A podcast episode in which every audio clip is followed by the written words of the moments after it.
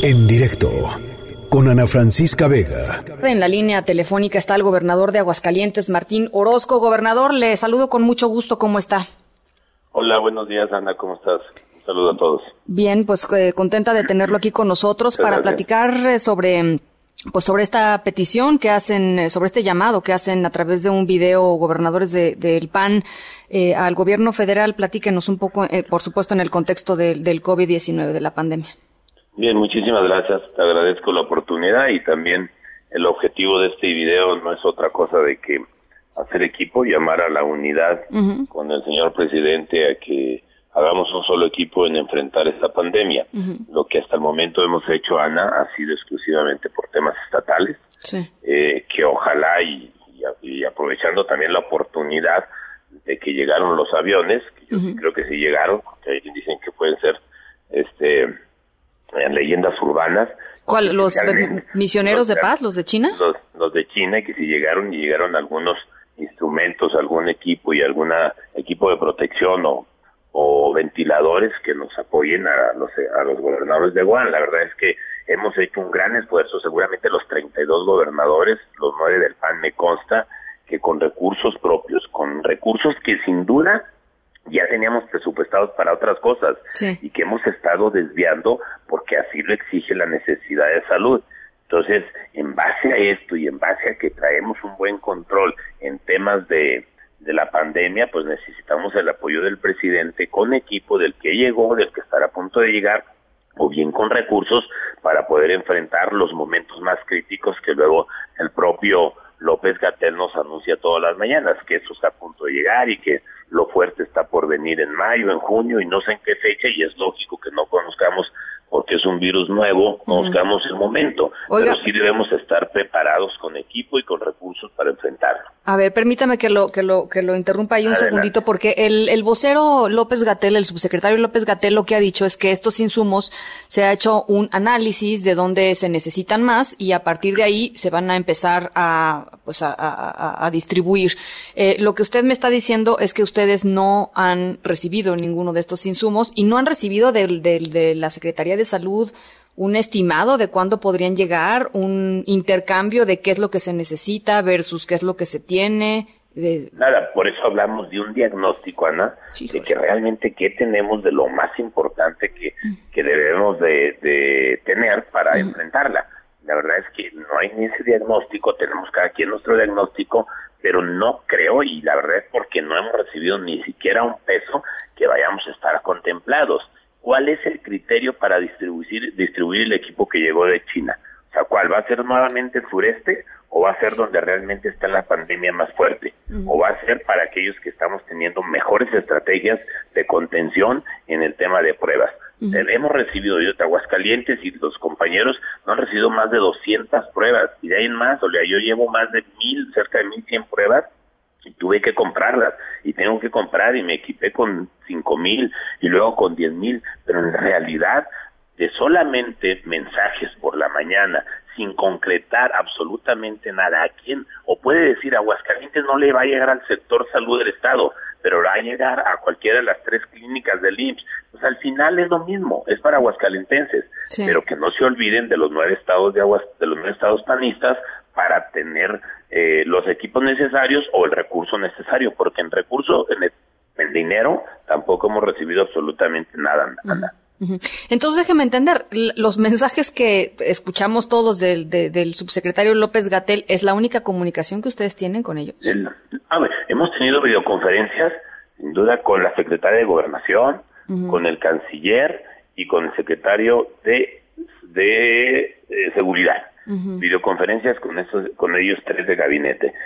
pues es nada más escucharnos, decirnos qué están haciendo y luego decirles, muy bien, si hay algo les avisamos. Pero no hemos recibido una buena noticia y en todas ha sido, necesitamos que nos ayuden con pruebas, luego necesitamos que nos ayuden con camas, necesitamos que nos ayuden con con ventiladores, necesitamos que no abandonen las clínicas del IMSS, porque a pesar de que no es una responsabilidad directa del gobernador, pues al final, insisto, termina atendiendo a gente de mi estado. Entonces, también me importa que el IMSS esté bien, independientemente que sea una facultad federal. Pero esa es la única comunicación, la única información que tenemos en salud es lo que en esas conferencias no se escuchan, ¿eh? Porque nos piden que hemos estado haciendo. Y lo que en la mañana, pues ahí tenemos que estar oyendo de Gatel. Oiga, y, y a ver, pues es que cuesta trabajo pensar que, que, así es la comunicación en un momento de pandemia. Uno pensaría que sería mucho más fluida y con, con las, pues con los requerimientos explícitos, este, públicos de lo que se necesita, de lo que se tiene, en fin.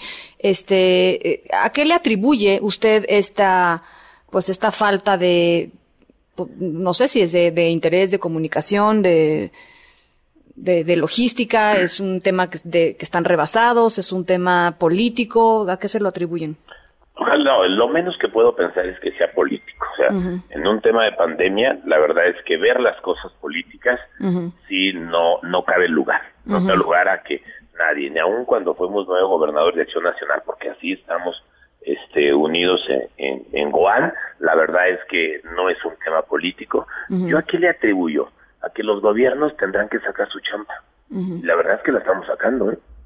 Pero si llegan los momentos que luego nos anuncian, pues vamos a ser rebasados. Eh, aquí lo que hacemos con la sociedad, y la sociedad ha apoyado mucho, porque lo que decimos es, una pandemia no sale desde el gobierno, la de la pandemia se sale con un orden social, pero también con recursos y equipo necesario. Hasta ahorita que no hemos llegado a picos altos, o que algunos estados como ya se está viendo en, en Baja California, bueno, podemos sacarlo adelante. pero, bueno, pero cuando lleguen esos momentos, pues no va a ser posible y hasta ahorita seguramente el gobierno federal dice, a ver, los estados están sacando, no van a quedar mal. ¿A quién le exige un ciudadano de Querétaro o de Tamaulipas o de Aguascalientes? Pues, pues a la primera instancia ustedes. ¿Y a quién ven? O al alcalde, o a la alcaldesa, o al gobernador. O sea, es muy complicado ver a la autoridad federal. Entonces, al final, pues los que tienen que sacar el barco, pues son los estados y los municipios, y así lo estamos haciendo, y lo seguiremos haciendo hasta nuestras últimas posibilidades, pero todos hay que hacer el llamado al señor presidente, al gobierno federal, que voltee a vernos y no nos, no nos olvide, porque al final, esta es la crisis, anda, de salud, pero ya estamos viviendo también la crisis de economía. Sí. Ya trae un, golpe mortal la economía que si esto se alarga, pues bueno, este virus de pobreza y de desempleo nos va a durar más que el 2020-2021. A ver, eh, gobernador, eh, uno de los uno de los temas en días recientes y uno de los temas que a, mí me parecen más preocupantes y, supongo que, que, a, todas las autoridades están también en este en esta misma tesitura tiene que ver con las infecciones por COVID-19 de personal de los de, de, salubridad, de la gente que está, los doctores, los enfermeros, las enfermeras, las doctoras. Eh, ¿Cómo está ese tema en Aguascalientes? ¿Cómo está el tema de las agresiones contra el contra personal del sector salud? En fin. La verdad es que no hemos llegado a ese momento, ojalá no lleguemos, lógico que también hay posibilidades, digo, por como se ha visto en otros países o ahora ya en otros estados, en Aguascalientes muy tranquilo, Ana, la verdad es que le hemos apostado mucho a pruebas.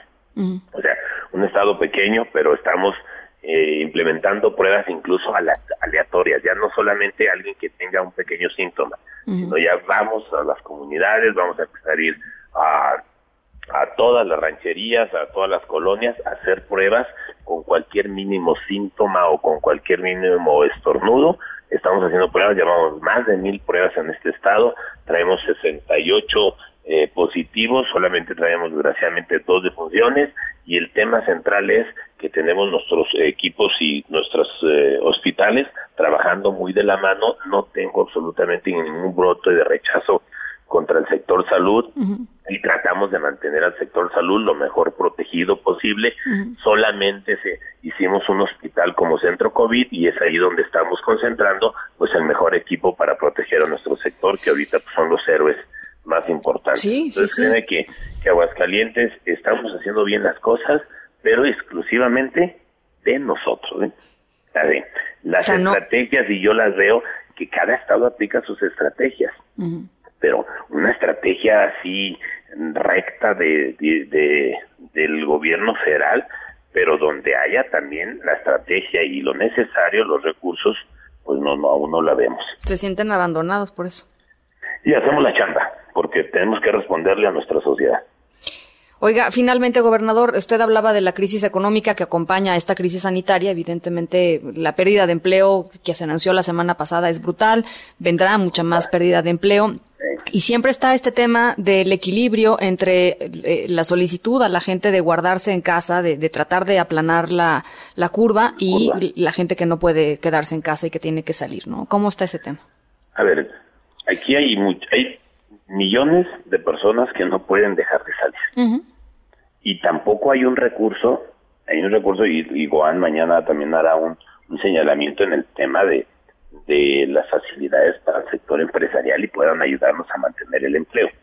Entonces, aquí también sin recurso lo que haces es tratar de mantener el mayor fuente de empleo sin correr riesgo de la salud de los trabajadores.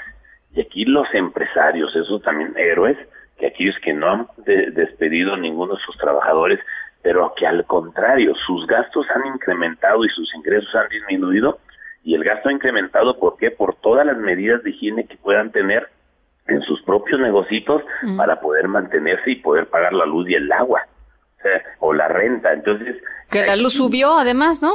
Además, y hoy le dan un golpe con la luz y mm. aumenta la luz, o sea, cuando es uno de los, de los pagos que podrían ayudarle a pues todo el sector, por unos días diferirlo, decir, bueno, no lo pagues ahorita, me lo pagas a partir de septiembre, octubre, cuando esto se vaya componiendo y, lo que debes de tener es flujos, ¿no? Para poder mm, conservar el empleo. Sin duda es un efecto fuerte que va a durar muchos años y, y ¿qué hacemos en Aguascalientes? Pues tratar de buscar ese equilibrio que dices, no arriesgar en nada la vida de una persona, pero aquel que pueda hacer economía con todas las medidas de higiene, con todos los protocolos, hágalo. Así. Bueno, pues eh, a ver si platicamos la, la, semana que entra, a ver si en una de esas ya les llegó, en una de esas ya les llegó algún cargamento de China. Este, le, les, le agradezco mucho, gobernador, estos Dijo Barbosa que eran leyendas urbanas, ojalá si ellos dejen. Bueno, pues ojalá que, ojalá que no, ojalá que lleguen, porque la gente los necesita.